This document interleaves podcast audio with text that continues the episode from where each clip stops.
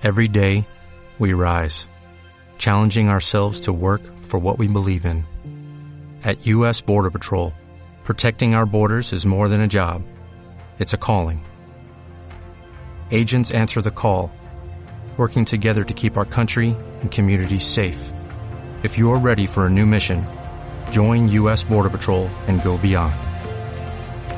Learn more at cbp.gov/careers.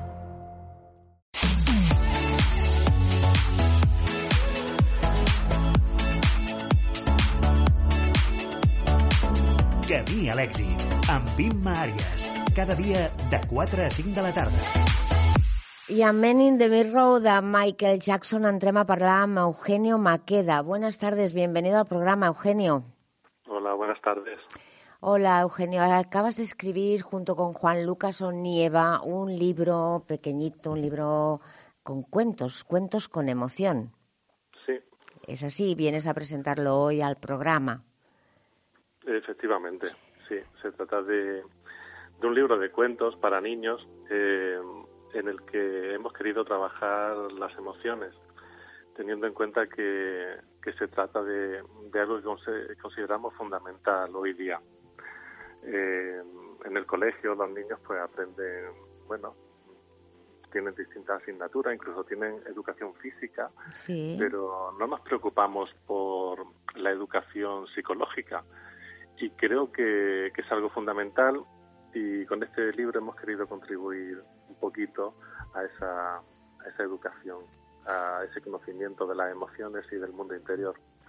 Me alegro un montón, Eugenio, que haya personas que quieran de verdad destacar esto como algo imprescindible en las escuelas, imprescindible para, para el ser humano, sobre todo desde, desde que es pequeñito, desde que nace y hasta que se hace adulto. Entonces, em, sé que tú además has recibido premios mm, tanto por tu obra poética como por tu narrativa. Y por lo tanto me imagino que en este cuento hay cosas maravillosas que pueden emo- emocionar incluso a los papás, me imagino, ¿no? Sí, yo sobre todo escribí estos cuentos pensando en los adultos, eh, aunque parezca paradójico, porque por una parte, eh, bueno, mm, está claro que la historia entretiene y divierte a los niños, pero el mensaje está pensado para, para el adulto que se acerca al libro, al adulto que, que va a leer eh, los cuentos a los niños. Y yo me, me basaba en la experiencia con mi hija, Sí. yo le leo los cuentos y, y también quería que, igual que ella se divierte cuando lo escucha, eh, a mí también me gusta divertirme, pero diver- divertirme en el sentido intelectual, ¿no? Que, que me llene, que me diga algo. Entonces intenté, y espero haberlo conseguido, eh, haber conseguido esa combinación de entretenimiento para los niños y que los adultos pues también le saquen jugo. Por eso, eh, detrás de cada cuento, mi compañero, yo, yo soy el que he escrito los cuentos, Sí. mi compañero, eh, Juan Lucas Onieva, que es especialista en este tema, se ha encargado de la parte didáctica. Detrás de cada cuento pues vienen unas preguntitas para que los padres, eh, los adultos pues, puedan mm, comentar eh, esa- esos sentimientos y puedan reflexionar sobre lo que se ha dicho eh, en cada cuento. Me parece fantástico. Parece ser que un estudio reciente ha elevado a 27 el número de emociones. Eh, tenemos las emociones primarias, Sí. eh, o las que se consideran primarias, que son la alegría, eh, el amor, la ira, la sorpresa, la tristeza, el miedo. sí. Pero luego el ser humano es mucho más complejo y hay eh, emociones que, que se combinan y son las que ahora se las llama secundarias. Y, y yo creo que es fundamental, eh, pero no solo para los niños, sino también para los mayores, porque mm, tal vez el que pueda, pero no hemos recibido ningún tipo de, educación ni enseñanza sobre algo tan importante como es mm, conocer nuestras emociones, poder conocer las de los demás, eh, intentar saber qué, qué puede estar pensando la otra persona, qué puede estar sintiendo. Si de verdad tuviéramos desarrollada esa empatía, en general todas las relaciones nos irían mucho mejor. Nos iría mejor en el trabajo, nos iría mejor con la pareja, con los hijos, eh, etcétera, ¿no? Eh, y para desarrollar esa empatía es fundamental eh, conocer las emociones y de dónde vienen, incluso las negativas, porque las negativas tienen un sentido y están ahí por algo. Y también nos, hacen, nos han enseñado a dejarlas de lado, cuando en realidad la tristeza es una emoción tan importante como la alegría. Y, y eso que nos decían de no llores, no estés triste, mm. eh, una frase muy desafortunada. Pues sí. Sí, sí. Uno si tiene que estar triste, hace bien en estar triste y el, el recurso que tiene eh, el cuerpo para salir de bueno de ese momento que necesita de esa actitud también, ¿no? Entonces no, no siempre podemos estar alegres no, ni debemos. A ver, es algo, vamos, que todos nos gusta estar, pero cuando te llega la tristeza y hay un llanto detrás que te inundas en lágrimas, realmente después de esto mm, nace la alegría. Por lo tanto, yo diría que es la misma moneda con dos caras, ¿no? O sea, y una cosa trae la otra y te hace ser mejor persona al final. Por lo tanto, que ojalá que esto llegue a todo el mundo, a muchísima gente, a muchísimos papás que también no han sido educados con esta percepción de, qué está pasando y qué debo hacer cuando me pasa esto, ¿no? Y que puedan acompañar a sus hijos y de paso crecer ellos también a este nivel.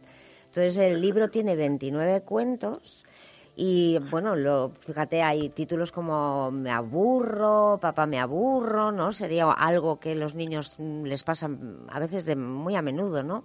me estoy aburriendo y, ¿qué puedo hacer? es un cuento muy significativo mm, precisamente para los padres. Eh, en el cuento eh, el niño, la niña se va a divertir porque como eh, se, aburre Marquitos y el padre pues no le hace caso porque está trabajando, le dice, bueno, pero si tienes de todo, pues sí, claro. cualquiera de los juegos que tienes, haz lo que sea. Y el niño pues como le gustaba el programa de Masterchef Junior, pues se va a la cocina y la arma del todo, ¿no? Con la batidora, pues lo llena todo, de fruta batida, el techo, en fin, esa parte a los niños les gusta mucho. Pero el mensaje del, del cuento en realidad es para el padre, el padre que, que no sabe eh, que esa frase me aburro, lo que esconde es, papá, hazme caso, deja el ordenador, deja eso y, echa un rato conmigo. Pero claro, Marquitos tiene tres años y la única frase que le sale para expresar eso es me aburro. Entonces, bueno, ese cuento que nombraba efectivamente es un ejemplo de, de cómo, de lo que he intentado, ¿no? Que por una parte el, el niño cuando lo lea o se lo lean, pues le haga gracia y se divierta y que luego, bueno, pues la persona adulta pues saque alguna pequeña conclusión también, por si le sirve. No, no, desde luego que la va a sacar, porque además fíjate que tocas el amor, la angustia, la calma, los celos, la culpa, la compasión. Entonces hay unos unas ilustraciones además preciosas y las estoy viendo ahora. sí, la editorial ha hecho un trabajo impresionante, pues una calidad de, en todos los sentidos mm, a la altura de las ilustraciones. La verdad que eh, son, son artistas de distintos países, cada uno le ha dado su impronta y su estilo y la verdad es que ha quedado un libro muy muy agradable de, de tener en las manos. Pues sí, yo lo estoy tocando y realmente me inspiran muchísimo muchas de las foto, bueno, de las ilustraciones que hay. Por ejemplo, aquí hay una que habla de la duda, ¿no? De, de la inquietud y no lo pasa muy bien esta niña, ¿eh? sintiéndose así. No, esa niña además eh, lo que le ocurre, eh, bueno, todos los cuentos mm, están basados en situaciones cotidianas. Sí. No son cuentos de hadas, no son cuentos, no, son el día a día de, de cualquier familia, de cualquier niño, de cualquier niña, en su casa, en el contexto escolar. Hay referencias a situaciones, bueno, que se pueden dar de no expresamente de bullying, pero sí de pasarlo mal en el colegio o de pasarlo mal en cualquier otra circunstancia. Y concretamente ese que nombraba, el de la duda, mm, es una situación que se me ocurrió, pero que mm, mm, trata de una niña que sabe que su hermana mayor se va a hacer un tatuaje, un tatuaje en medio de, bueno... Eh, en algún lugar no demasiado agradable para los papás, me imagino, no sé. Efectivamente. Entonces, ella lo sabe y tiene la duda de si debe, mm, bueno, traicionar a su hermana o no traicionarla. Mm. Y entonces, bueno, una niña pequeña que, que sabe que su hermana no debe hacer eso porque además mm, le va a caer un castigo tremendo y quiere respetar el secreto y a la vez ayudar de alguna manera, ¿no? Pobrecita, pues cuánto peso se pone encima a una edad que no debiera, o sea, eso es terrible ¿eh? cuando uno carga con esas cosas, mm, pero bueno, la vida es así. Y justamente el saber qué hacer con esas emociones o, o darle la vuelta al tema es porque al final hablando, hablando con la hermana, Mm, proponiéndole no me hagas guardarte el secreto, ayúdame y lo explicamos juntas y a lo mejor, ¿sabes? Hay mil formas de llegar a, entenderse en una familia y es vital que los niños y los papás estén conectados a cualquier nivel, porque quedarse con algo dentro y no, no sacarlo, em, tarde o temprano fluye además con una brutalidad que, que nos golpea a nosotros mismos y a todos los que nos rodean. O sea que me gustaría preguntarte también a cuál de todos los cuentos que has escrito le tienes más aprecio o un cariño especial, si es que hay alguno. Pues mira, sí, mm, hay algunos porque están, están basados casi todos en situaciones reales. Mm, hay uno al que le tengo especial cariño, que es el segundo, que se llama El Mutante, Mm, que trata de un niño que, bueno, que hace bien las cosas en el colegio, pero los demás empiezan a, se llama Andret y le llaman Android porque creen que es un mutante. Y creen que es un mutante pues porque hace los deberes, no se mete con nadie, mm, hace deporte, pero mm, no se tira delante de todos para llegar el primero a coger agua, o, un niño educado y bien, ¿no? Entonces todos los demás los ven como... Como, algo raro, ¿verdad? sí, sí, y están obsesionados con demostrar que, bueno, que es un, ¿Un bicho raro. mutante. Sí, un mutante, es una forma metafórica de, sí, de reflejar esa situación, ¿no? Y, y le tengo cariño por eso, porque es un personaje muy entrañable, que no hace nada y sin embargo simplemente por, por, tener un comportamiento normal y aceptable, pues hay otros compañeros que, que lo ven como raro. Tú imagínate que hasta la normalización, bueno, que no hay nada ni bueno ni malo, todo es vivir, ¿no? Todo es experiencia, pero fíjate que cuanto más normal puede ser un niño en este caso, también recibe, en vez de felicitaciones o de que le quieran estar con él para que se les pegue algo, ¿no? Sino es todo lo contrario. ¿Qué, estás haciendo tú, que lo haces todo tan bien, ¿no? ¿Dónde me dejas a mí de mal, no? Cuando tú haces todo bien y yo no quiero no, o no soy capaz de hacerlo. Entonces aquí vuelven a ver a los papás detrás. Sí, sí, sí. Si te fijas, tanto del niño que lo hace bien, porque hay una educación, a ver, todos nacemos con algo especial y diferente, ¿no? Que nos hace únicos. Y posiblemente haya niños pequeños que ya tengan una educación incorporada, ¿no? Pero sí que hay una parte de, esencia y de vivencia en casa, sobre todo, que es primordial para ellos. Entonces, ¿qué les está pasando, no? A los que lo ven como mutante. ¿Qué, qué es lo que ven de raro en él? Que, al fin y al cabo está... Dime, dime, dime. Y lo que tú comentabas, eh, la importancia de, de los padres, de lo que ven en casa.